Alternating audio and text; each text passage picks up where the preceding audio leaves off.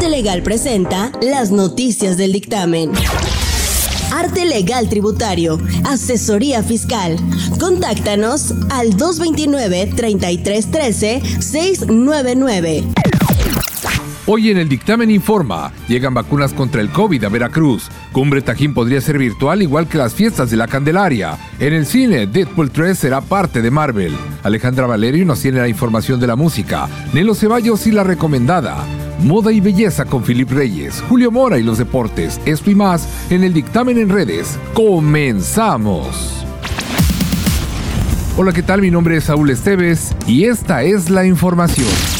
Llegaron más de 14.000 dosis de vacunas anti-COVID-19 al Aeropuerto Internacional de Veracruz, provenientes de la Ciudad de México. Fueron resguardadas por elementos de la Marina y Sedena, quienes también serán los encargados de su distribución para comenzar a vacunar al personal médico decretan reducción de movilidad en 12 municipios de Veracruz debido a la pandemia. La medida durará cuatro días, desde este jueves 14 hasta el domingo 17 de enero. Restaurantes, bares y comercios van a trabajar con una capacidad del 50% y para Boca del Río será del 75%. A través de un comunicado, la diócesis de Veracruz que encabeza el obispo Carlos Briceño Arch alertó a los fieles católicos a no caer en la falsa solicitud de apoyo económico para el tratamiento médico del padre Víctor, quien desde hace unos días se encuentra internado debido al COVID. El alcalde de Coatzacoalcos informó públicamente que se encuentra en aislamiento tras haber dado positivo en la prueba de COVID-19. El municipio no se detiene, indicó. La secretaria de Turismo de Veracruz, Xochitl Arbezu Lago, confirmó que Cumbre Tajín podría correr el mismo destino que las fiestas en honor a la Virgen de la Candelaria, es decir, volverse una festividad virtual debido a la pandemia. El fundador de Telegram advierte que Apple restringe libertad de usuarios y aconseja cambiarse a Android. Esto luego de la molestia de muchos usuarios ante las actualizaciones en la red de mensajería de WhatsApp. En el entretenimiento, excelentes noticias para los fans de Marvel ya que Kevin Feige confirmó este lunes que Deadpool 3 formará parte del universo cinematográfico de Marvel. Como consecuencia de las imágenes del ataque al Capitolio en las que manifestantes posaban con logos de Punisher, el castigador, personalidades de la industria y fanáticos pidieron a Marvel hacer algo al respecto, como cambiar el logo a la brevedad. Un video en el que aparecen dos miembros de la banda El Recodo siendo detenidos ha circulado en redes sociales causando conmoción entre sus fanáticos. Miles de usuarios se cuestionan la veracidad de los hechos debido a que ningún miembro de la banda se ha pronunciado ante dicho video. Las noticias del dictamen son presentadas por Doña Lala, restaurante familiar. Vamos ahora con Alejandra Valerio y la información de la música. Hola, hola, soy Alejandra Valerio y te presento lo más relevante del mundo de la música.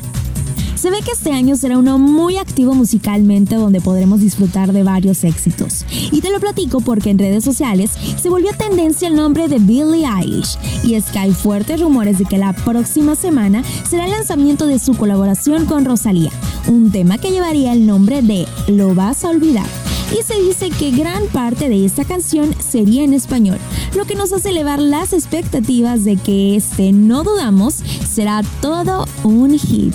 Y si una canción ha sido de las más escuchadas desde el día de su lanzamiento, es Blinding Lights de The Weeknd, la cual tan solo la plataforma YouTube contabiliza más de 334 millones de visitas. Y es que, ¿cómo no? Si tiene un ritmo súper pegajoso y es una canción que fascina a chicos y grandes. Y bueno, ya que hablamos de artistas exitosos con unas propuestas increíbles, es el turno de hablarte de Luis Casanova.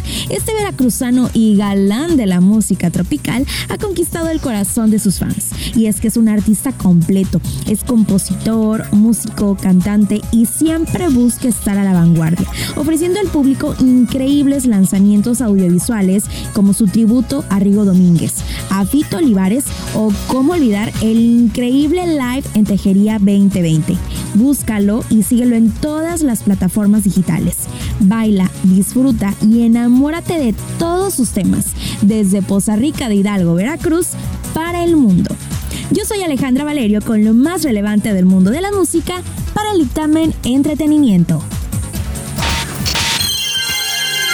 Cinebox, el cine nos mueve. presenta las noticias del dictamen. Vamos con Julio Mora y los deportes. Muchas gracias, Saúl Esteves. Arrancamos la información y siempre lo comentamos y hoy arrancamos con los rojos del Águila de Veracruz. Bueno, el Águila de Veracruz porque así es el nombre mm, del nuevo equipo que llega a la Liga Mexicana de Béisbol. Lo que son las cosas, fútbol y béisbol regresan. Solamente falta lo que es el baloncesto, aunque se dice que podría haber un regreso precisamente, pero hay gente que también comenta que sería en la ciudad de Jalapa. El águila de Veracruz, la tradición continúa, ese es el eslogan que viene manejando la directiva de estos eh, nuevos, iba a decir rojos, fíjese, ya nos gana subconsciente porque eran los rojos del águila, pero siempre fueron en, en antaño el águila de Veracruz y de eso el dictamen tiene mucha información ¿eh? para que usted esté al pendiente ahí y se quiera dar una vuelta por la hemeroteca del dictamen, desde su vueltecita. Bueno, la directiva del águila de Veracruz hace una cordial invitación para que los medios de comunicación, y ahí va a estar el dictamen, para conocer los avances de la obra de remodelación del estadio universitario Beto Ávila.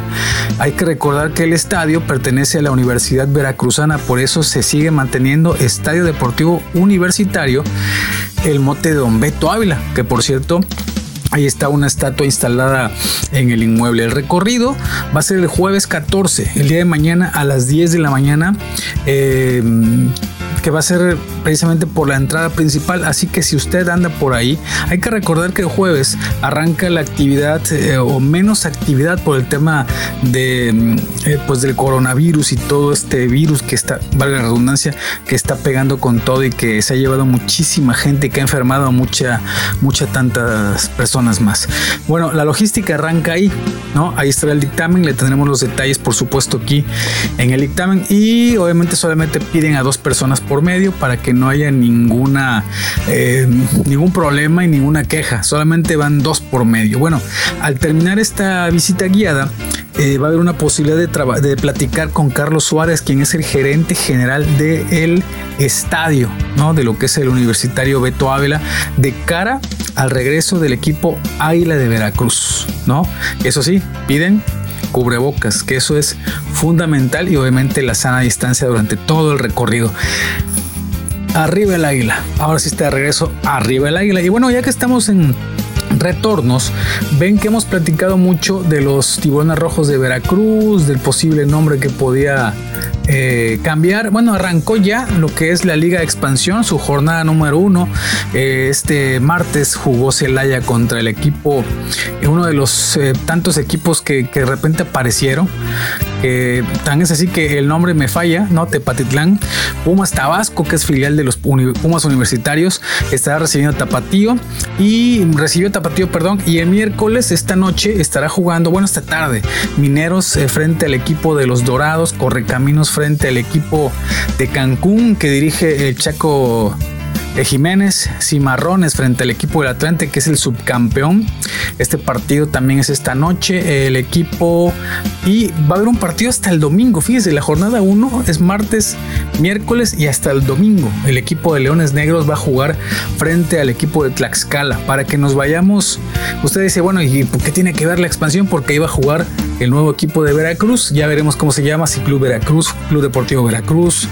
Eh, tiburones ya veremos si se puede o no se puede. Bueno, la jornada número uno de lo que es la Liga MX, la primera división de nuestro país, les comentamos de algunos resultados, pero aquí le decimos cómo, finalizó, cómo finalizó a final de cuentas, valga la redundancia, el equipo de Puebla empató a uno con las Chivas, Tijuana 0-0 con Pumas, Mazatlán derrotó tres goles por dos al equipo del Necaxa, Atlas eh, perdió en casa con los Rayados de El Vasco Aguirre, los Tigres de Nuevo León vencieron dos goles por cero al León, América 2-1 al San Luis, Toluca 3-1 al Querétaro, Santos 1-0 Cruz Azul y el partido del último del lunes Pachuca que empató a uno frente a a lo que es el equipo de Ciudad Juárez. La jornada número 2 se juega de la siguiente manera para que usted vaya ahora sí que haciendo su agenda, ¿no? El próximo viernes, Necaxa va a recibir al equipo de San Luis, Ciudad Juárez a Cholos de Tijuana. El sábado, Chivas contra Toluca, Cruz Azul contra Puebla, Monterrey contra el equipo del América. Muy buen partido. Y el domingo, Pumas va a enfrentarse al Mazatlán, el equipo de Santos a los Tigres. Buen enfrentamiento este. Querétaro frente a Atlas. Y el lunes, el lunes 18 de enero, el equipo de León va a recibir a los Tuzos del Pachuca. Duelo de hermanos. Ya me largué mucho. Yo soy Julio Mora. Esto fue el Dictamen Deportes. Nos escuchamos en la próxima. Cinebox, el cine nos mueve. Presenta las noticias del dictamen. Ya está listo Nelo Ceballos y la recomendada. Hola, soy Nelo Ceballos y ya suenan las campanas y empiezan a preparar todo para los premios Oscar 2021. La 93 tercera entrega de los premios que se realizará el 25 de abril de este año. Las favoritas se disputan entre Netflix, Amazon, Disney y aquellas ganadoras en los festivales, principalmente en Venecia. Mi favorita en este punto es Nomaland, que sigue la historia de una mujer de unos 60 años perdiendo todo en la gran recesión y decidiendo embarcarse en un viaje por el oeste americano como nómada está el éxito de Sundance Minari, que es una película en lengua extranjera pero con una producción estadounidense, por lo que no califica para el largometraje internacional al Oscar. The Father, alimentada por las actuaciones magistrales de los ganadores al Oscar, Anthony Hopkins y Olivia Colman. También tenemos Una Noche en Miami, Alma, Noticias del Mundo, Man, El Juicio de los Siete de Chicago, que tiene un super elenco producida por Netflix. Se postula también como una posible ganadora del Oscar, El Fondo Negro de Matt Rainey, o en México, La Madre del Blues, protagonizada por Viola Davis y Chadwick Boseman, y ha surgido como uno de los posibles vehículos más probables para Netflix de llevarse el Oscar. También está That Five Bloods de Spike Lee, que es un director bastante controvertido, y bueno, That Five Bloods tiene una narrativa muy singular, muy particular, es como el apocalipsis Now de Spike Lee. La verdad vale mucho la pena verlo. Está en Netflix. That Five Bloods de Spike Lee tiene una narrativa bastante interesante, un poco inusual, pero definitivamente es una excelente obra de arte del maestro Spike Lee.